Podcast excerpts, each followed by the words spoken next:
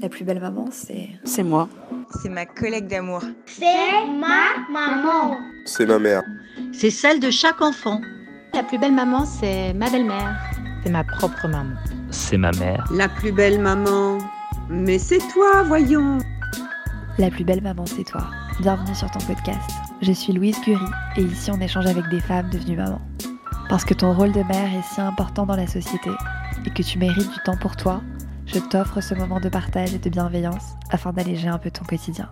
Je pense qu'il n'y a pas de plus beau terrain de jeu qu'une ferme. Hello la plus belle maman. Aujourd'hui je reçois Pauline du compte Instagram Pauline Julienne officielle. Tu la connais peut-être via l'émission sur Sister, Les Mamans. Cette rencontre s'est faite au sein du Taylor Hotel à Paris.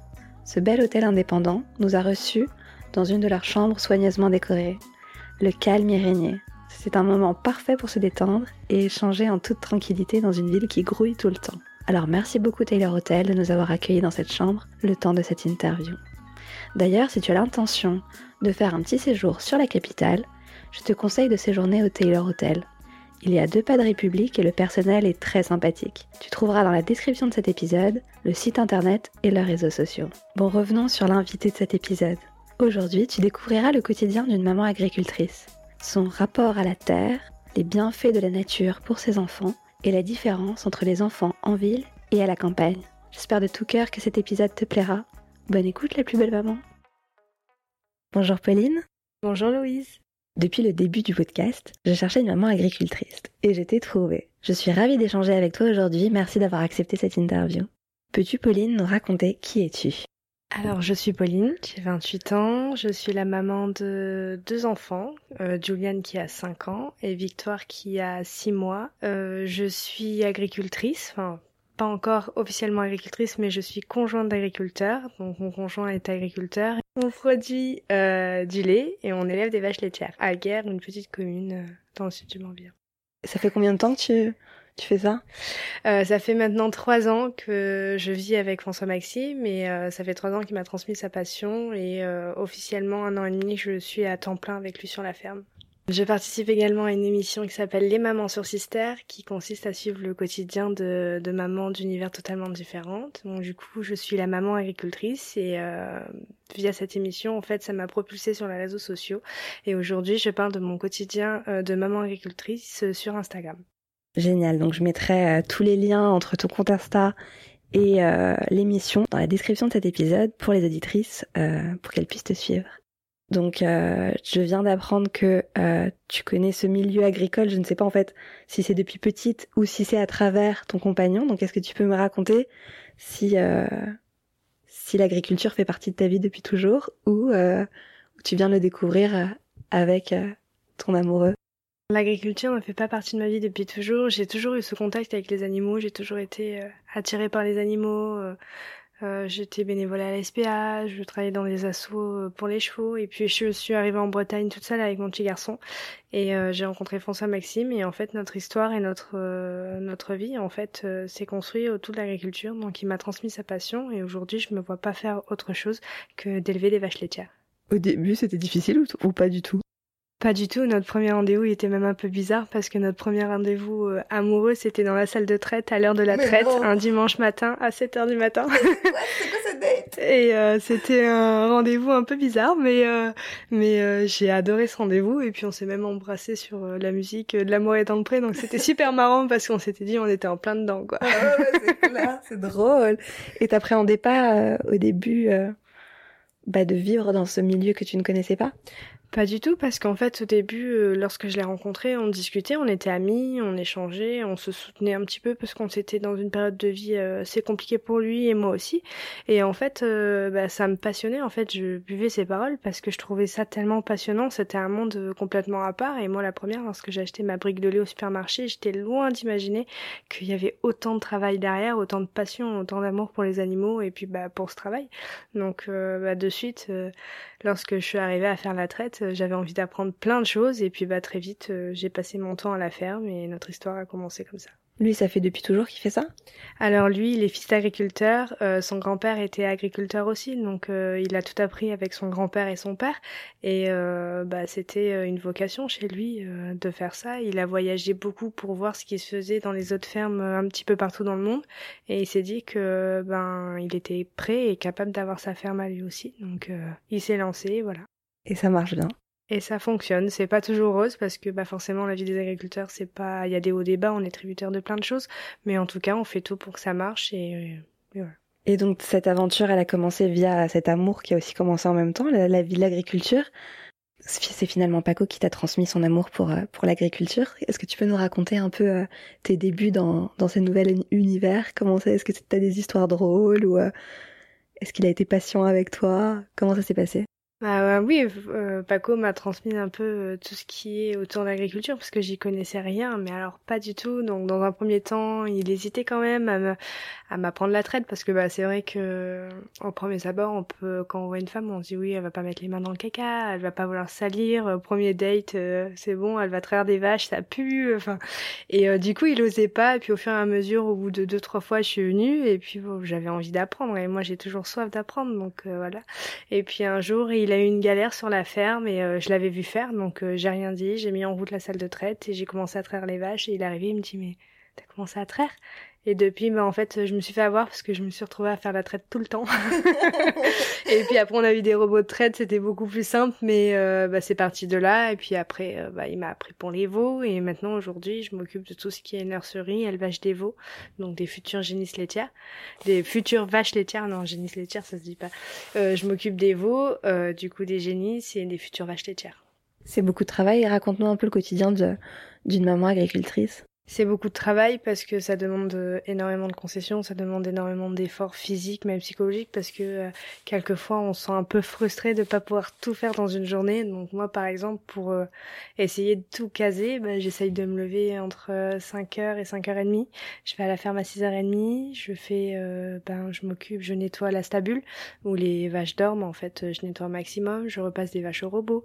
Après, je vais m'occuper des veaux, je leur mets de la paille propre, de l'eau, du lait, ainsi de suite. Je rentre à la maison, je lève mes enfants, je prends le petit déj avec le grand parce que c'est important pour lui et il insiste pour qu'on prenne le petit déj ensemble. J'amène non, papa amène le grand à l'école, j'amène la plus petite chez la nounou et je repars à la ferme et ainsi de suite. et tu finis à quelle heure? Alors moi, on s'est arrangé pour que je puisse finir en fait en même temps que l'école de notre grand garçon, Julian, pour que je sois à 17h, 17h30 maximum à la maison. Euh, après, c'est pas toujours le cas parce que quelquefois, bah, on a des imprévus sur la ferme, donc euh, il faut que que j'aille donner un coup de main, mais là, les enfants ont l'habitude de venir avec nous. Mais généralement, à 17h30, je suis rentrée pour pouvoir m'occuper de la maison et des enfants. Et tu t'endors à quelle heure? Ah bah généralement je m'endors, il est 11h euh, max quoi. Mais si je me pose dans le canapé euh, au bout de 5 minutes, il n'y avait personne. T'as des nuits courtes finalement? J'ai des nuits courtes parce que bah, Victoire a 6 mois, elle fait toujours pas ses nuits, je l'ai allaitée pendant 3 mois et demi. Euh, donc je me lève plusieurs fois dans la nuit, quelques fois, et puis bah après il faut se lever pour aller s'occuper des veaux. Les veaux ils ont faim, ils vont pas attendre, et puis aussi il faut les nourrir. Donc il y a combien de vaches et de veaux dans, dans votre ferme euh, alors on a 130 vaches en lactation, donc on a 130 vaches qui qui sont traites tous les jours et en tout on doit avoir 350 euh, ouais, 350 bêtes sur l'exploitation en comptant les génisses, euh, les vaches et euh, tout le monde quoi. Ça représente une grande ferme ou pas? J'ai aucune idée. Euh, ça commence à être une grande ferme. Après, euh, bah, moi, c'est la seule que j'ai connue, donc j'arrive pas en fait à me rendre compte si c'est une petite, une grande ferme ou autre, parce que bah, j'ai jamais travaillé dans d'autres fermes à part celle-ci. Euh, donc, je m'en rends pas forcément compte encore à l'heure d'aujourd'hui. Est-ce que tu as des copines qui sont aussi agricultrices comme toi, qui sont mamans et avec qui tu peux partager un peu ton quotidien ou pas du tout? Dans mon quotidien, j'ai personne qui est agricultrice. Euh, J'arrive maintenant avec les réseaux sociaux à discuter avec euh, des mamans ou des agricultrices mm. ou des conjointes d'agriculteurs qui vivent en fait la même vie et on se rend compte qu'on n'est pas toute seule euh, que je suis pas un extraterrestre, que ma vie elle est pas trop bizarre, mais euh, on est plusieurs dans ce cas-là et on arrive à se soutenir. Donc il y a un groupe Facebook euh, qui est vachement sympa, c'est euh, fans d'agriculteurs et agricultrices et c'est un groupe d'échange où en fait on est toutes dans les mêmes galères, on a tous les mêmes soucis et on arrive un petit peu à discuter comme ça. Et parmi les galères, parce que comme je connais pas trop ce monde-là, est-ce que tu peux nous en raconter une des galères qu'une agricultrice peut avoir au quotidien? Euh, bah, Des galères qui peuvent arriver souvent, surtout moi euh, à la nurserie, c'est euh, bah, on est tributaire du temps. Donc euh, s'il fait doux aujourd'hui et que demain il fait très froid, et, bah, je peux arriver le lendemain matin et avoir tous mes veaux malades. Donc ça peut être beaucoup plus compliqué de soigner tout le monde en même temps et puis de, tout gérer. Ou par exemple avoir 4-5 naissances dans la même semaine. Ça veut dire 4-5 euh, bébés à gérer, ça veut dire des biberons matin et soir. Euh, ouais, c'est des galères d'agricultrice. Ouais. C'est une vie assez active, finalement. ou l'ensilage. Euh, c'est une vie à 2000 à l'heure où, par exemple, quand nos conjoints sont dans les champs, on a des périodes euh, où il faut vraiment travailler dans les cultures. La plupart du temps, les conjoints sont dans les champs et travaillent quasiment jour et nuit. Bah, nous, les femmes d'agriculteurs, on fait la popote. On doit faire à manger pour tous les gars et quelquefois, bah, on a 10-15 gars à table en plus de notre boulot à la ferme. ah ouais. Ça, c'est, il paraît que, il paraît que c'est des, des, des coutumes qu'il y a chez les agriculteurs. Les femmes d'agriculteurs font la popote pour euh, les périodes d'ensilage, par exemple, ou de moisson. C'est toujours les femmes d'agriculteurs qui cuisinent. Et donc toi, tu sais bien cuisiner pour, euh, pour 15 hommes? Ah bah je cuisine, j'ai appris, hein. j'ai eu la chance, mes parents, euh, ma mère cuisinait très très bien et euh, j'ai juste appris à faire en grosse quantité. Je voudrais savoir, toi qui as deux enfants, qu'est-ce que tu souhaites leur transmettre de cette vie proche de la terre? Euh, j'aimerais transmettre à mes enfants ben, le respect de l'animal et le respect de la vie tout simplement parce que je pars du principe que si un enfant respecte un animal, il va respecter les gens et euh, le respect aujourd'hui, euh, ça a tendance à se perdre de plus en plus et bah, surtout la valeur du travail et que on n'a rien sans rien. Donc oui, on travaille beaucoup, on travaille 7 jours sur 7, nos enfants ben, subissent un petit peu quelquefois notre choix professionnel, mais c'est pour leur laisser quelque chose plus tard. Et puis, euh, ça leur apprend un petit peu les valeurs de la vie. Euh, je pense qu'il n'y a pas de plus beau terrain de jeu qu'une ferme. Depuis que ton fils il est dans ce milieu-là, comment il est? Julian, depuis qu'il est dans ce milieu-là, il est, euh, il est ravi, il est, il est débrouillard, il grimpe partout, il court partout, il se prend un peu pour un vétérinaire, il vient soigner les veaux, il est vachement impliqué, il aime tout ça. Donc c'est vrai que quelquefois lui ça le gaffe parce que il est tout le temps à la ferme, mais euh, je lui dis que c'est une chance et puis bah lui euh, d'un simple petit bâton, il va faire toute une histoire parce qu'il a une imagination euh, débordante du fait d'être à l'extérieur et d'être libre de faire ce qu'il veut. Il a d'autres amis qui sont comme ça, qui ont aussi des, des fermes pas loin avec qui il peut jouer et créer son propre univers ou c'est le seul? Il y a pas mal d'agriculteurs euh, sur la région. On, habite en Bretagne, il y a quand même beaucoup de, de personnes euh, qui font ce métier. Mais euh, c'est vrai qu'aujourd'hui, Julian, je pense qu'à l'école, il doit échanger un petit peu avec ses camarades de sa vie, mais de savoir s'il va dans des autres fermes, pour l'instant, pas du tout. Il est encore petit pour aller chez les copains copines. Son meilleur ami, son père est boucher, donc ah. l'un dans l'autre, c'est un peu la même filière, quoi. Euh, je voudrais savoir, toi qui as une vie assez rythmée, comment tu fais pour prendre soin de toi en tant que femme? Alors quand j'ai envie de prendre soin de moi et du coup je me force de plus en plus parce que bah, je suis agricultrice, je suis maman mais je reste Pauline et euh, j'ai envie de me sentir bien dans mon corps.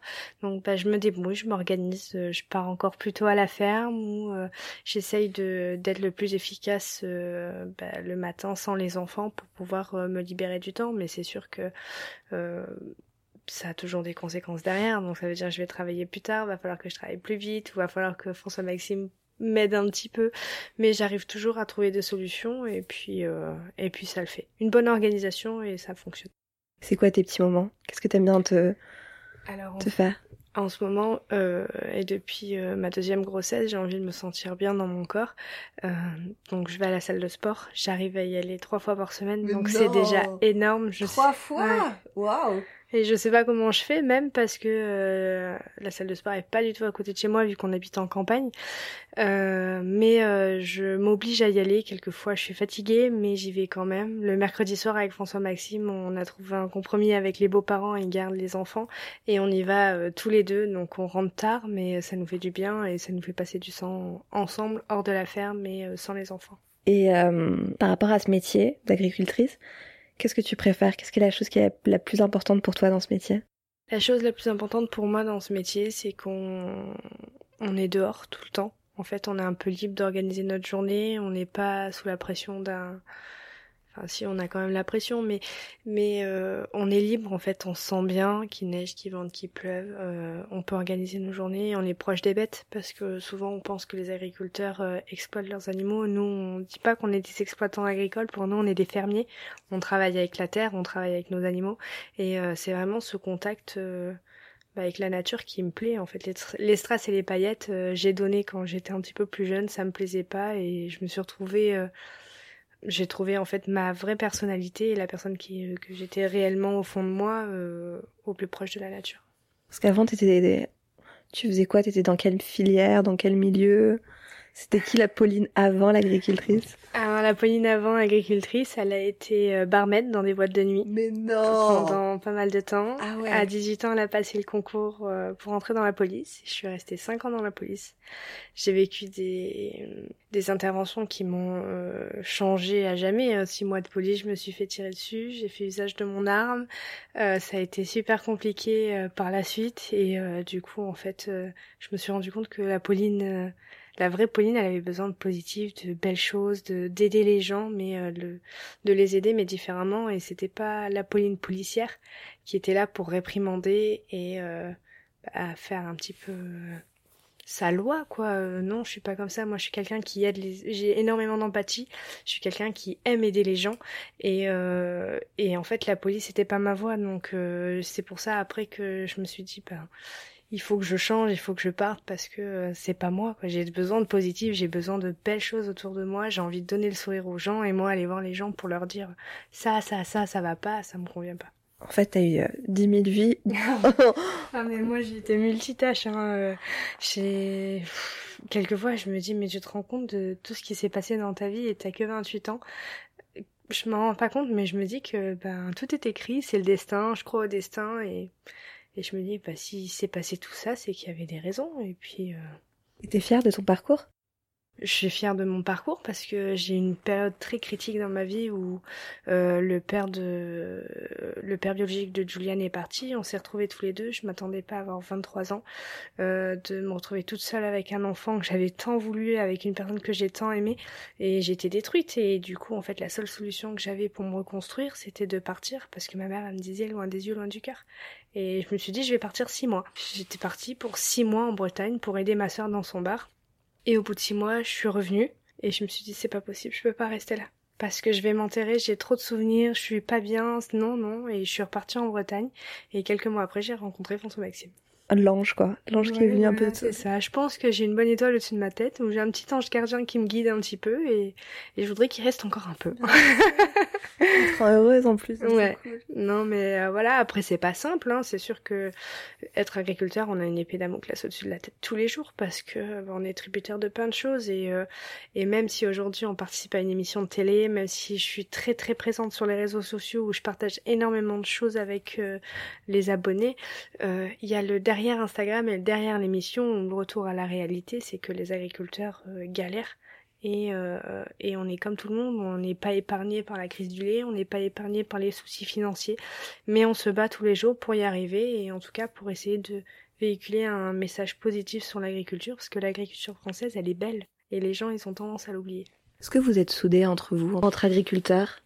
Entre agriculteurs, on est vachement soudés parce que euh, on se bat tous pour la même chose.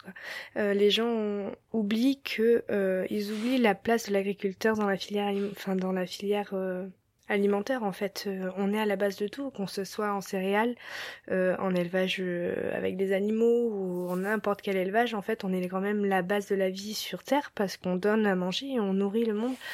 Mais on est toujours en train de se battre et se justifier alors que je pense qu'on a un, des métiers euh, les plus difficiles mais les plus beaux du monde aussi parce qu'on voit énormément de choses. Bon, j'avais déjà vu en story que ton fils participe au fonctionnement de la ferme. Je trouve ça génial. Est-ce que tu peux nous expliquer qu'est-ce qu'il fait au sein de la ferme? Comment il se rend utile avec vous? Alors, Julian, au sein de la ferme, il est autonome. Euh, il adore euh, venir avec moi nourrir les veaux. Il adore. enfin après, c'est toujours on fait toujours attention, c'est toujours des choses à, à son âge, mais euh, lui il dit qu'il donne la soupe alors que c'est des petits aliments. Euh, souvent lorsque le week-end il est avec moi, euh, moi je donne à boire au petit veau et après il faut nettoyer les seaux, donc bah lui je joue avec le jet d'eau et puis il faut de l'eau partout, ça l'amuse, donc il s'investit énormément, donner des biberons. au début où on était ensemble avec François Maxime, il adorait aller faire du tracteur, il s'endormait dans la brouette, enfin il était, il est vraiment fait pour traîner à la ferme quoi et il s'investit surtout et puis euh, puis il est amoureux des vaches quoi. Il, il adore les vaches. Et les vaches en fait elles ont tellement l'habitude de le voir de l'entendre crier de le voir grimper partout qu'elles ont même pas peur de lui quoi. il joue au foot dans la stabule euh, les vaches elles ont elles sont là elles le regardent elles regardent le ballon à droite à gauche. Elles sont pas perturbées du tout. Ah, c'est sympa. Donc là, finalement, il a une super belle relation avec la nature et les animaux. J'espère qu'elle va perdurer au fur et à mesure du temps. Il a quel âge déjà, tu m'as dit? Julian a 5 ans et, euh, et oui, il a un super feeling avec les animaux et euh, bah, j'espère que ça va durer longtemps. Après, euh, s'il veut être agriculteur, enfin non, lui il dit il veut pas être agriculteur parce qu'un agriculteur, ça travaille trop. il veut faire quoi lui?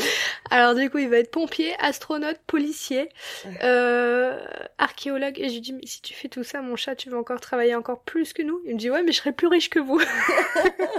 et je dis c'est vrai, t'as pas tort. Si tu veux, si tu veux être riche, faut pas être agriculteur. à ton avis, je voudrais savoir quelles sont les grandes différences entre un enfant qui vit à la campagne et un enfant qui vit en ville.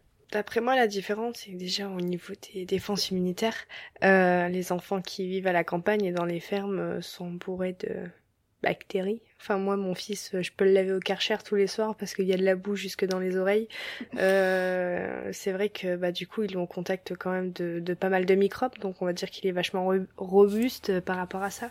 Après, euh, bah, malheureusement, les, les enfants qui vivent en ville, quelquefois, n'ont pas la possibilité de pouvoir courir, de pouvoir euh, sortir ou ou faire d'autres activités proches de la nature. Donc ça, après, c'est le défaut des grandes villes, mais et voilà, après, je pense que, comme tous les enfants, Julian, il adore les dessins animés. Donc, euh, moi, dès que je rentre à la maison, qu'il a couru toute la journée, bah oui, je le mets devant un dessin animé. Et c'est vrai qu'en ville, bah, on n'a pas forcément euh, l'option, euh, on va aller se promener dans la forêt si on est en plein centre-ville. Le fait qu'il puisse courir et tout, d'une part, ça augmente son imagination.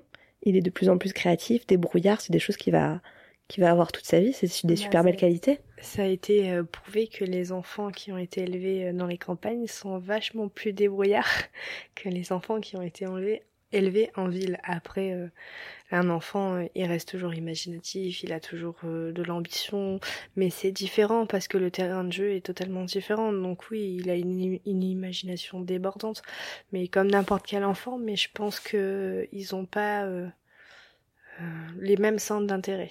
Mais Julian, euh, lorsqu'il va à l'école, euh, comme tous les enfants de la ville, il a envie de jouer au Pokémon et, et voilà, mm. enfin, ça reste un enfant normal. Après, c'est sûr que avant, quand j'habitais à Toulon, que j'étais toute seule avec lui, bah, par, par facilité, parce qu'il fallait que je fasse à manger, parce qu'il fallait que je fasse autre chose, bah, je mettais mon enfant devant la télé et puis bah, j'ai vu les conséquences par la suite. Et euh, aujourd'hui, bah, j'essaye de faire tout le contraire. C'est pas simple. Et la mère parfaite, elle n'existe pas. Et moi, la première, euh, quand j'ai besoin de souffler de tranquillité, je lui dis va regarder la télé. C'était quoi les conséquences de le mettre trop devant la télé?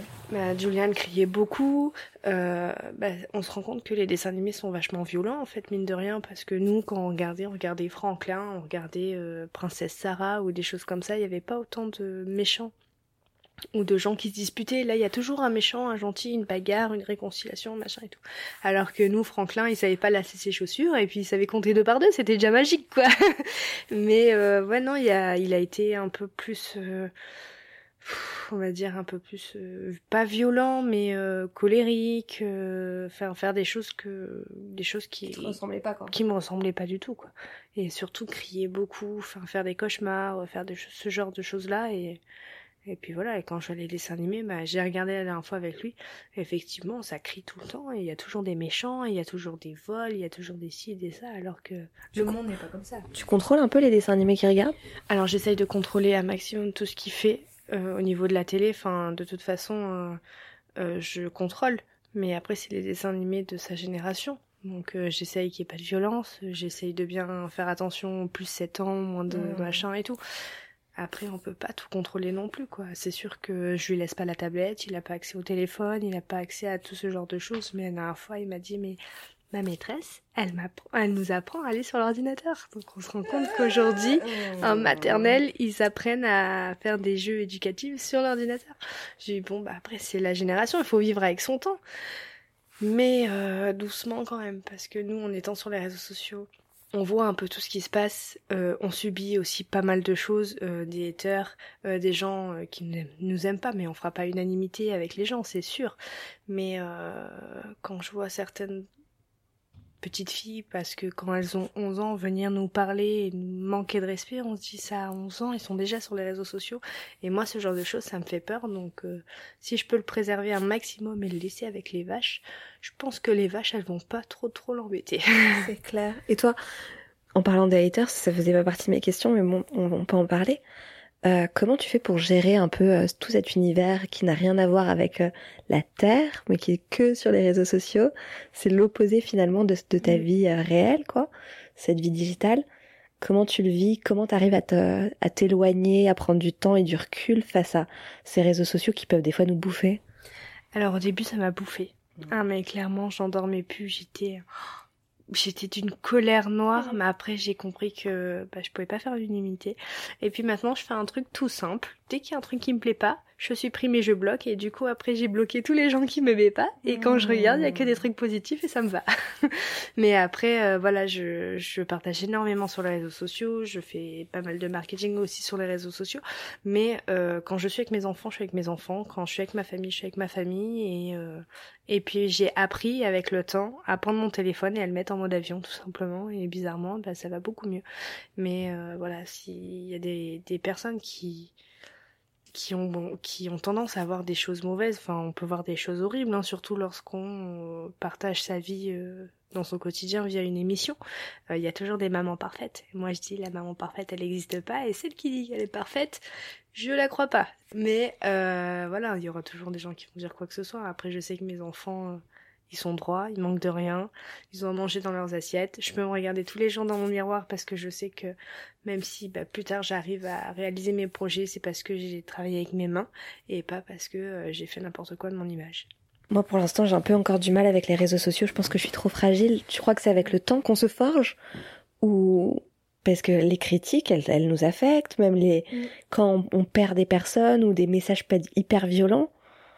Moi, j'admire les, les femmes qui arrivent à tenir tête face à la méchanceté.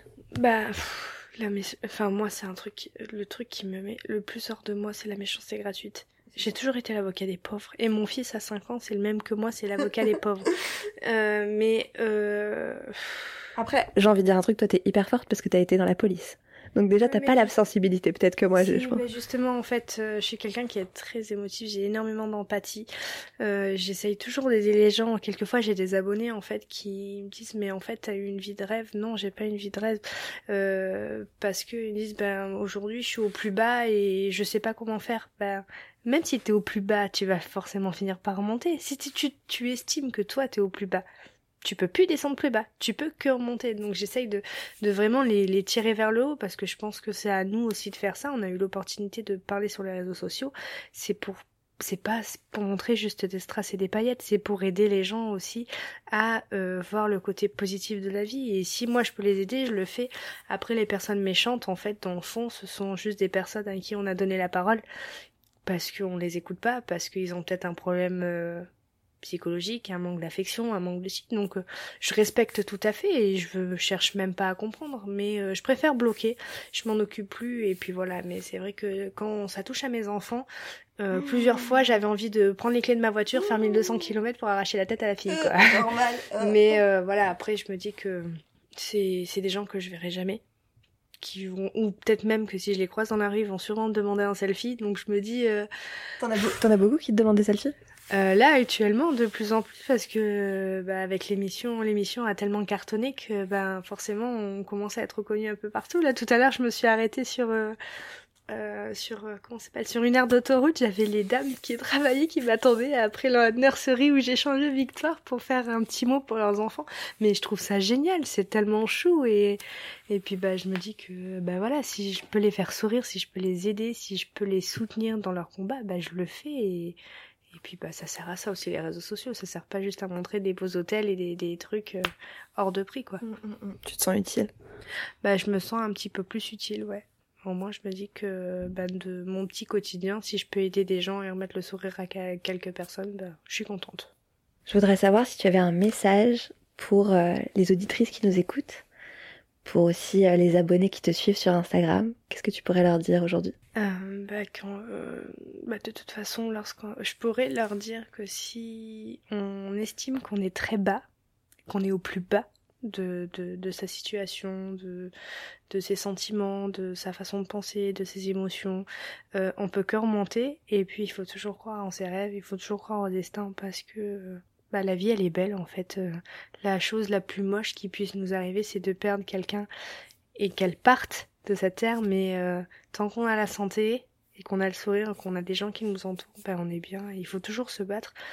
Et moi, j'aurais jamais cru qu'aujourd'hui je ferais ce genre de choses, un podcast ou, ou même passer à la télé. Et je me dis que c'est que la vie, elle est complètement ouf et que ben on peut être au plus bas et monter encore au plus haut. Et aujourd'hui, ben je suis fière du, du chemin que j'ai parcouru et il faut jamais rien lâcher, c'est tout. Avant de clôturer euh, cette interview, sur mon compte Instagram, la plus belle tirée du bas maman, je publie tous les jours euh, une photo avec un passage d'un livre ou une citation. Et donc je voudrais savoir quelle est ta citation préférée? Alors moi mon père il me disait toujours il ne t'est jamais donné un rêve sans pouvoir le réaliser. Merci Pauline. Merci Louise. Si tu as aimé cet épisode, je te propose de t'abonner au podcast et de m'offrir 5 petites étoiles sur iTunes. Ces étoiles me permettront de me faire connaître auprès d'autres mamans.